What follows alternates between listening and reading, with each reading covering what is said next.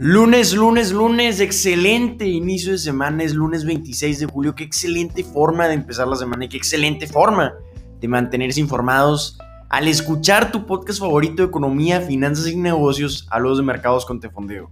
Además te advierto que hace una excelente semana porque se viene mucha acción. Esta semana vamos a estar viendo resultados de empresas como Tesla, Facebook, Amazon, Microsoft, Alphabet, la empresa matriz de Google, McDonald's, Starbucks, Boeing. Vamos a estar viendo la reunión de la Reserva Federal también esta semana y datos del PIB. Entonces, aquí, como siempre, van a tener toda la cobertura de estas noticias a detalle en su podcast favorito. Entonces, quédense pendiente cada episodio y de todo lo que vamos a decir que se viene muy interesante. Empezamos con el episodio de hoy. Si escuchan este podcast y son inversionistas de criptomonedas, ya saben cuál va a ser la primera noticia del episodio de hoy. Ya lo saben.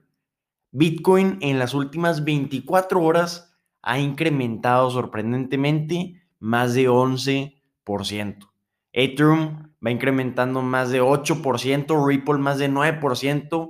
Estamos viendo mucha acción, mucha concentración en el mercado de criptomonedas por muchas razones. Entonces vamos a platicar de qué estamos viendo de las criptomonedas. El Bitcoin surgió casi por encima de los 38 mil dólares. Estuvo bien cerquita en las últimas horas de llegar a los 40 mil dólares. Se quedó unos cientos de dólares. Y esto fue porque se anunció un puesto de trabajo, una nueva vacante para Amazon.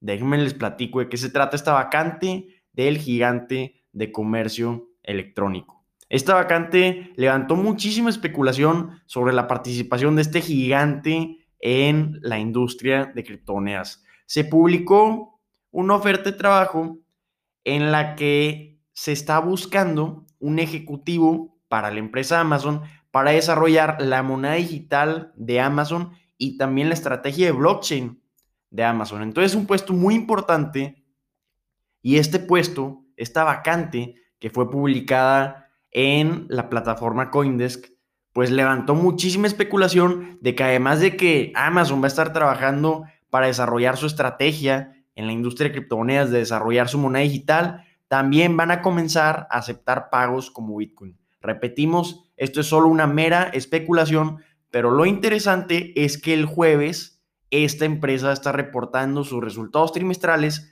después del cierre del mercado.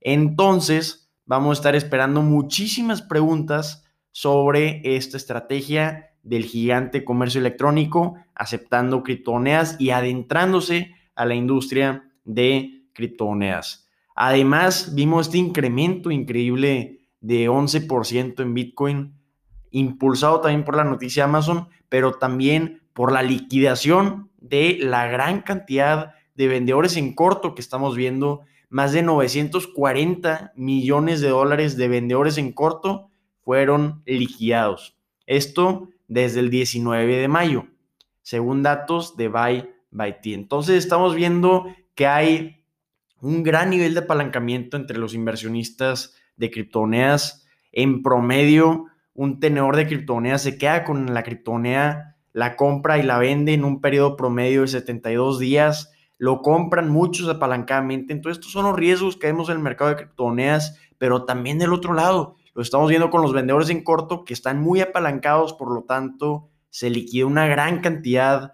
de dinero, 940 millones de dólares desde mayo, y es por eso que estamos viendo a lo que se le conoce como un short squeeze, que si conocen la historia de GameStop están muy familiarizados con este tipo de noticias. Gran noticia para todos aquellos inversionistas de criptomonedas les van a tener una semana muy interesante y más el jueves van a haber un día de mucha acción después de que Amazon reporte sus resultados trimestrales.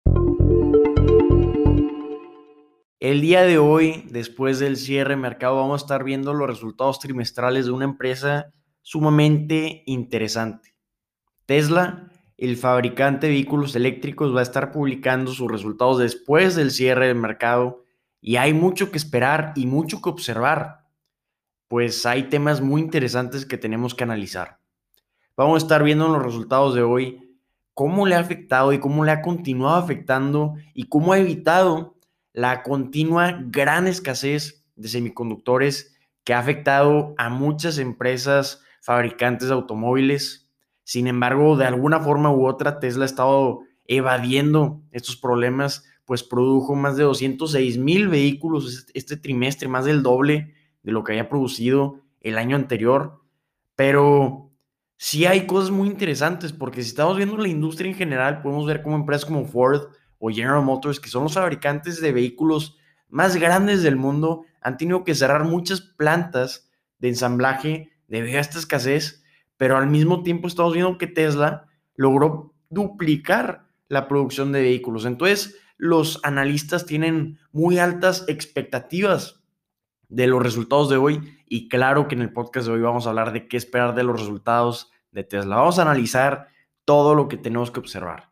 Hablando de ingresos, los analistas en promedio esperan 11.400 millones de dólares de ingresos. Esto representaría un incremento de 6.000 millones de dólares en ingresos que habían presentado el año anterior en el mismo trimestre.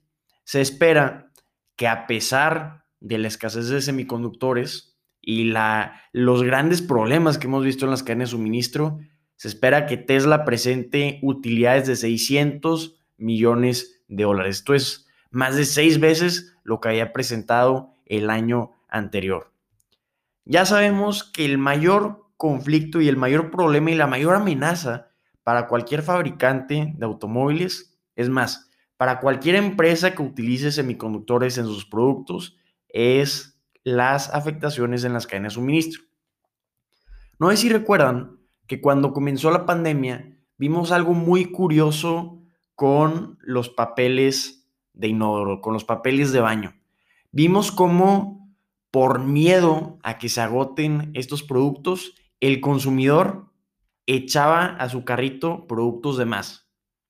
Veíamos carritos llenos de papeles de baño y esto es lo que está pasando en este momento con los semiconductores, pero a una escala gigante. Estamos viendo cómo empresas, por miedo a quedarse sin semiconductores, por miedo a pausar su producción, debido a que estamos en esta gran recuperación económica, en este gran repunte y se están reduciendo las restricciones, pues están pidiendo más de los semiconductores.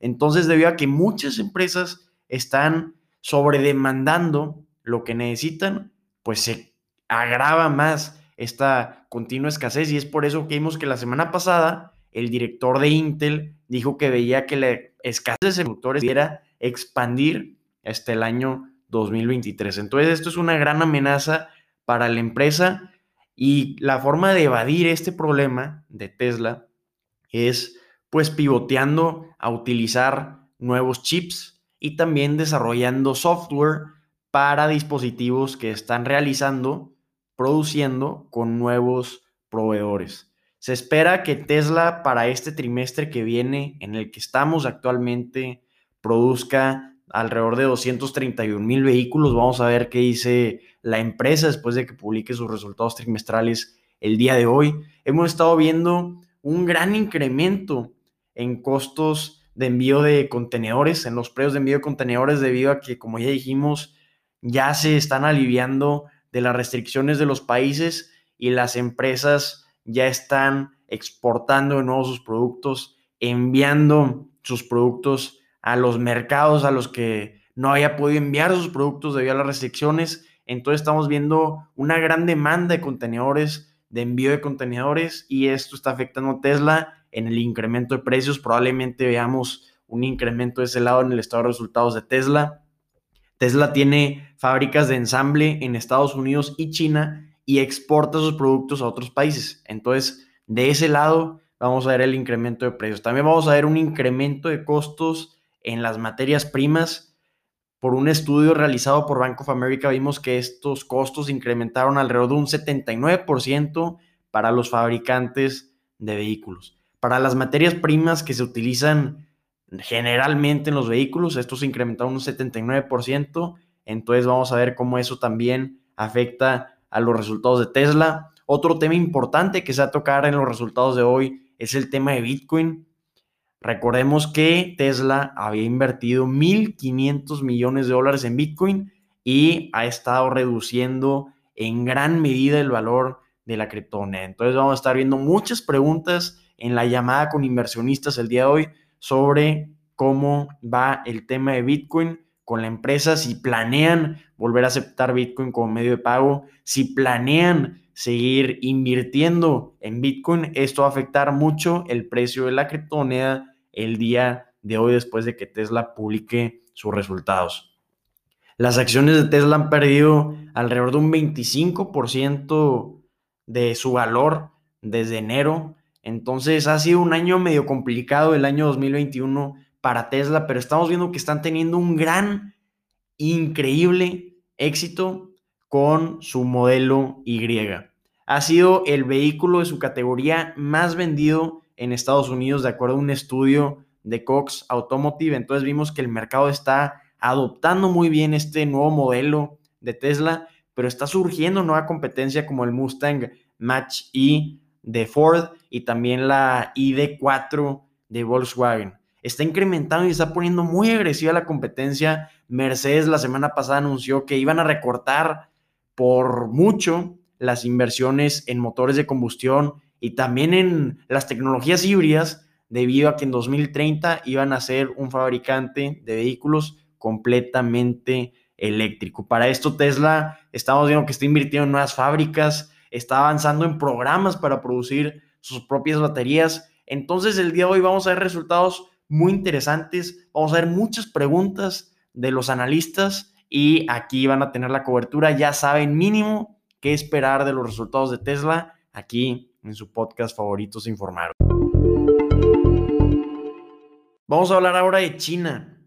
¿Qué noticias tan gigante estamos viendo este país, cada vez se pone más estricto con las empresas que salen de China. Las acciones de Didi, el día de hoy, antes de la apertura del mercado, van cayendo más de 10%. Las acciones de Tencent, este gigante de todo, va cayendo más de 11% antes de la apertura del mercado. Y esto debido a que el regulador antimonopolio de China le ordenó a Tencent a que renuncie a todos sus derechos exclusivos de licencia de música por comportamiento anticompetitivo. Estamos viendo cómo China está aplastando a los gigantes tecnológicos de su país. Está con una regulación muy estricta, además de esta renuncia obligada a los derechos exclusivos de música. También multaron a Tencent con 77.120 dólares esta multa y esta restricción de que renuncie a su exclusividad es debido a que posee actualmente el 80% de los recursos exclusivos de toda la industria musical de China y claramente esto le da una gran ventaja sobre sus competidores. Entonces, por esto que le dieron un plazo de 30 días para que renuncie a todos sus derechos exclusivos de música. Tencent dijo en respuesta que va a cumplir con todos los requisitos regulatorios y que va a cumplir con sus responsabilidades sociales para contribuir a una mejor competencia en el mercado. Son increíbles las multas que hemos estado viendo en China. Ya vimos cómo el año pasado prohibieron o suspendieron la oferta pública inicial de Ant Financial Group, que era una oferta pública inicial con valor de 34.500 millones de dólares. Iba a ser una gran oferta pública inicial. Vimos cómo también multaron a Alibaba con 2.800 millones de dólares. Ya estamos viendo la investigación en la cual se encuentra Didi en este momento. Entonces, si quieren invertir en empresas de China, tienen que tomar en cuenta la regulación, que es un gran, enorme riesgo. Yo creo que el más grande para cualquier empresa de origen chino.